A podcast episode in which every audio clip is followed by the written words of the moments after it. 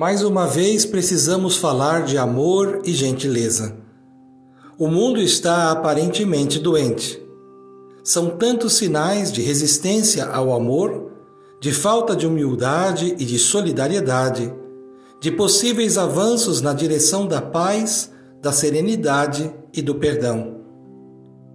Contagiados pela falta dessas atitudes tão importantes para o ser humano, podemos observar que a humanidade está precisando de um pouco mais de paciência e amor.